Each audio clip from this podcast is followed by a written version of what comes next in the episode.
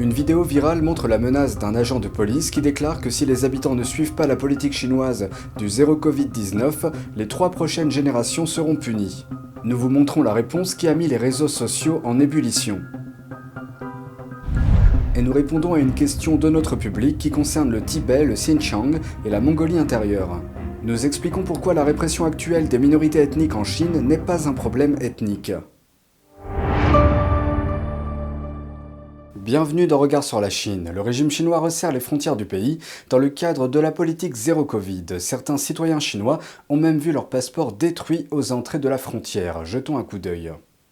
L'administration nationale de l'immigration de la Chine a annoncé jeudi dernier qu'elle suivrait strictement la politique zéro Covid du chef du Parti communiste chinois Xi Jinping dans ses opérations de contrôle aux frontières. Cela s'applique à la fois aux personnes qui entrent dans le pays et à celles qui en sortent. L'agence indique qu'elle effectuera des contrôles plus stricts avant d'autoriser les personnes se rendant à l'étranger pour étudier, travailler ou faire des affaires à quitter la Chine. Des internautes chinois révèlent qu'au début du mois, des agents frontaliers chinois ont interrogé tous les passagers d'un vol avant qu'ils ne soient autorisés à entrer en Chine. Les agents frontaliers leur ont demandé en détail pourquoi ils étaient partis à l'étranger, ce qu'ils y avaient fait et pourquoi ils étaient rentrés en Chine. Si leur réponse était jugée insatisfaisante, les agents des frontières détruisaient leurs passeports, les rendant invalides de sorte que les passagers devaient rester en Chine. Certains passagers ont dû promettre qu'ils n'iraient pas à l'étranger à l'avenir pour éviter que leur passeport ne soit invalidé. Un Chinois qui a quitté la ville de Dalian dans le nord de la Chine pour le Japon il y a plus d'un mois raconte à NTD ce qu'il a vu à l'aéroport avant son départ. I saw passports being cut up when people came back to China. I saw over 20 passports being cut up at the border entry in Dalian alone. If you could get the documents to leave China, get them as soon as possible. If you can leave, leave quickly. This country is now really in an unstable state. It's closing its doors and the control is getting tighter and tighter. Certaines agences qui soutiennent les étudiants chinois qui prévoient d'étudier à l'étranger affirment que le régime chinois a cessé de délivrer des passeports aux élèves des écoles primaires et secondaires qui veulent étudier à l'étranger. La semaine dernière, l'agence chinoise de l'immigration a démenti qu'elle suspendait les passeports et invalidait les cartes de résidents. Elle affirme qu'elle continue à fournir des services aux citoyens chinois qui effectuent les voyages nécessaires à l'étranger. Mais au début de la semaine dernière, l'agence chinoise de l'immigration a déclaré qu'elle allait restreindre les sorties non essentielles des citoyens chinois. Dans le cadre du système de code de santé de la Chine communiste, le code couleur figurant sur l'application de chaque utilisateur détermine si cette personne est autorisée à entrer dans certaines installations ou à utiliser les transports publics. Mais ce système s'est avéré désastreux pour ceux qui ne possèdent pas de smartphone. Nombre d'entre eux sont des personnes âgées. Je suis originaire de la province de l'Anhui. Cela fait trois jours que j'attends ici à la gare de Wuxi. J'ai acheté des billets de train trois fois et je les ai rendus trois fois. Pour chaque retour, on m'a facturé 20% du prix du billet. Je n'ai pas de smartphone donc je ne peux pas scanner un code de santé. J'ai déjà fait le test de dépistage du Covid-19 et je ne peux toujours pas rentrer chez moi. Je supplie les autorités, aidez-moi à rentrer chez moi. J'ai 70 ans. L'homme a montré ses résultats négatifs au test de dépistage du Covid-19 ainsi que d'autres codes nécessaires à son voyage. Mais il n'a toujours pas été autorisé à monter à bord car il ne pouvait pas les scanner sans un appareil de type smartphone. La personne qui a tourné cette vidéo a parlé avec lui. Voulez-vous rentrer chez vous? Oui. Ce problème n'est pas un cas isolé. Au moins un autre voyageur a été confronté à une situation similaire à Shanghai. Une autre vidéo révèle d'autres impacts des restrictions liées au virus. Un homme en tenue de protection blanche a été vu en train de sangloter dans une rue vide après de tristes nouvelles provenant de chez lui à des centaines de kilomètres. Sa mère est morte, mais en raison du confinement à Shanghai, il n'a pas pu rentrer chez lui pour lui dire au revoir. 我妈妈走了，老妈走了，老妈在哪里啊？老家老家哪里的？在万山路。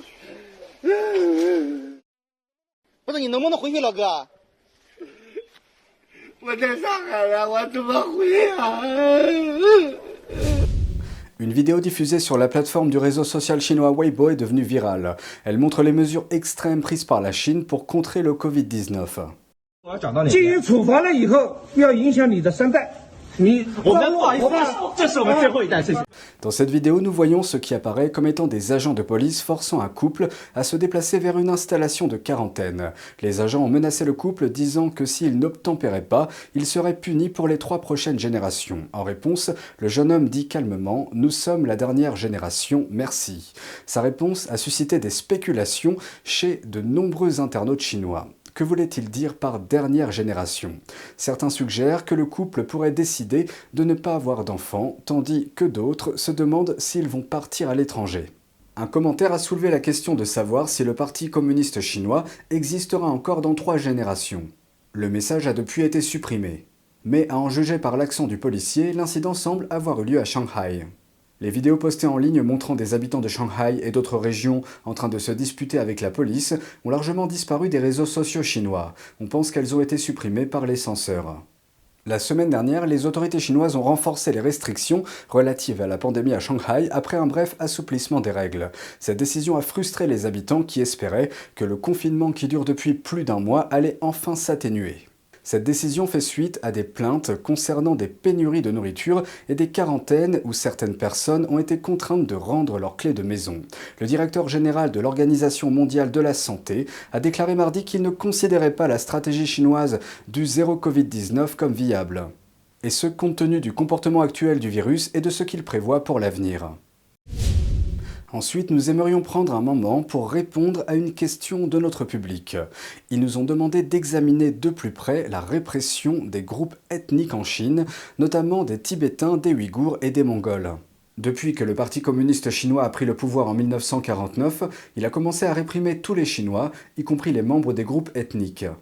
En Chine, le groupe ethnique Han représente 94% de la population chinoise. Les autres groupes ethniques, au nombre de plus de 50 dans le pays, représentent les 6% restants. Dans les années 50, 60 et 70, le Parti communiste chinois a lancé une série de mouvements politiques. Selon les recherches, 80 millions de personnes sont mortes au cours de ces campagnes. Beaucoup ont été exécutés ou sont mortes à cause de la Grande Famine de 1959 à 1961. Ce bilan d'environ 80 millions de morts est supérieur à celui des deux guerres mondiales réunies.